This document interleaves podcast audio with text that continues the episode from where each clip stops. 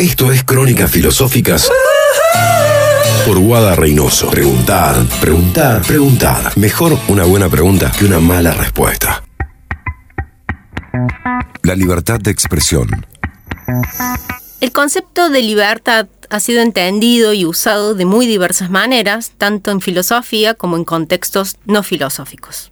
Por solo dar algunos pocos ejemplos, la libertad se ha entendido como posibilidad de autodeterminación o autogobierno que se relaciona a su vez con el concepto de autonomía.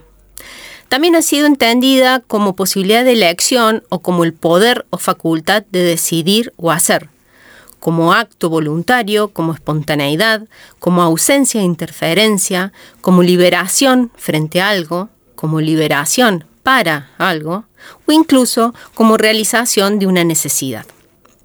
Estos sentidos no están claramente distinguidos y muchas veces se solapan, y al depender del contexto de aplicación o uso, podemos hablar de libertad privada o personal, libertad de conciencia, libertad pública, libertad política, libertad social, libertad de acción, libertad de palabra.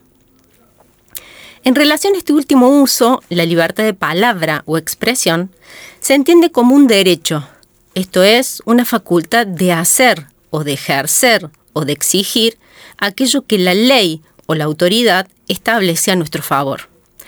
En este caso, el derecho a expresar nuestras opiniones, a decir lo que pensamos, a compartir información sin ser censurados, castigados, ni tampoco incriminados por aquello que decimos o expresamos. Para esta nueva trilogía de podcast de crónicas filosóficas, exploraremos primero la idea de libertad de expresión como derecho que como tal habilita, pero que al mismo tiempo delimita las expresiones en un segundo momento, una teoría filosófica sobre el lenguaje que permite explicar los límites de la libertad de expresión, la llamada actos de habla. Y finalmente, cómo entender el fenómeno de los insultos cuando se reclama el derecho a dar mi opinión.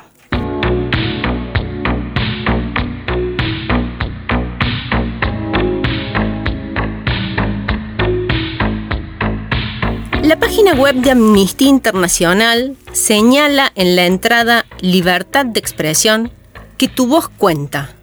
Tienes derecho a decir lo que piensas, a compartir información y a reivindicar un mundo mejor.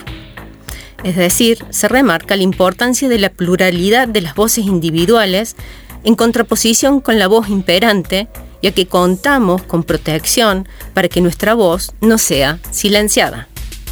Es decir, hay libertad y no coerción para ofrecer opiniones personales o grupales, en nombre propio o de otros, que pueden discrepar con las opiniones dominantes. En este sentido, estar en desacuerdo, no solo frente a pares, sino en desacuerdo con gobiernos o grandes empresas, también es un derecho. Y al ser un derecho no solo implica que poseemos una facultad o que podemos ejercer el poder de expresar opiniones, sino que además las autoridades y gobiernos deben proteger ese ejercicio. Así, la libertad de expresión está protegida por el artículo 19 de la Declaración Universal de los Derechos Humanos de las Naciones Unidas y en la Constitución argentina por el artículo 14 en el que se indica.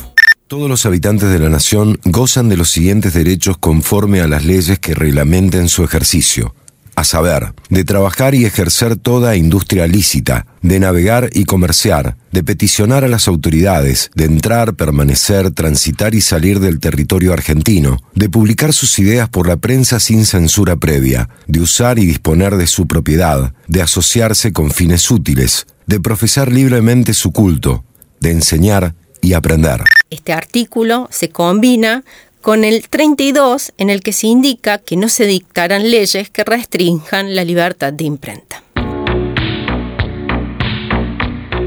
El ejercicio de la libertad de expresión por parte de los individuos y grupos en una sociedad también es asumido como un indicador para medir los niveles de tolerancia y calidad de las democracias de los gobiernos.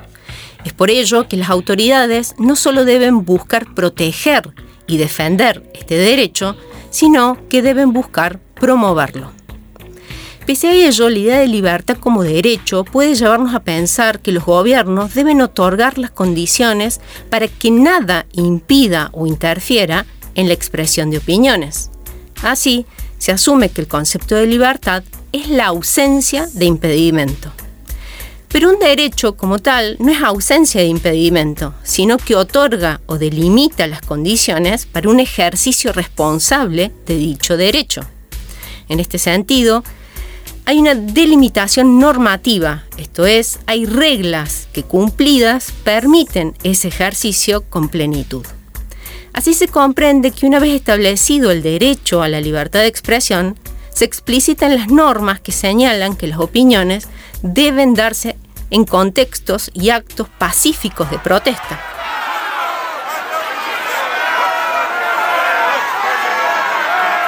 Los gobiernos tienen el deber de prohibir aquellos discursos que promueven el odio e inciten a la violencia, ya que tanto el odio como la violencia limitan la libertad de expresión de otros sujetos de derecho. En este sentido, el derecho a la libertad de expresión no es un derecho absoluto, sino que debe convivir con el derecho a proteger el honor, la intimidad y la imagen queda delimitado por fenómenos que la ley también sanciona, como el hostigamiento, la incitación a la violencia y al odio. Por lo tanto, la libertad aquí no es entendida como ausencia absoluta de todo impedimento o de toda norma, sino como el poder de decir en el marco del respeto a las normas. Por otra parte, la libertad de expresión tampoco considera que todas las opiniones sean iguales o contengan el mismo valor de verdad.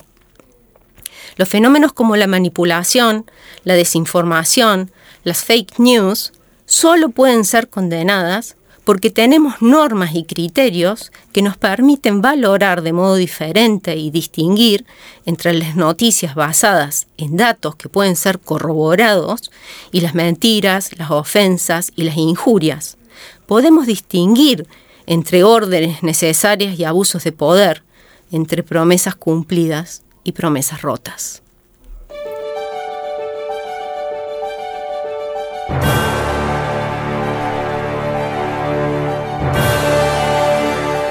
La ceremonia de los Oscars de este año 2022, Chris Rock hizo un chiste sobre la alopecia, la enfermedad que padece Yada Smith.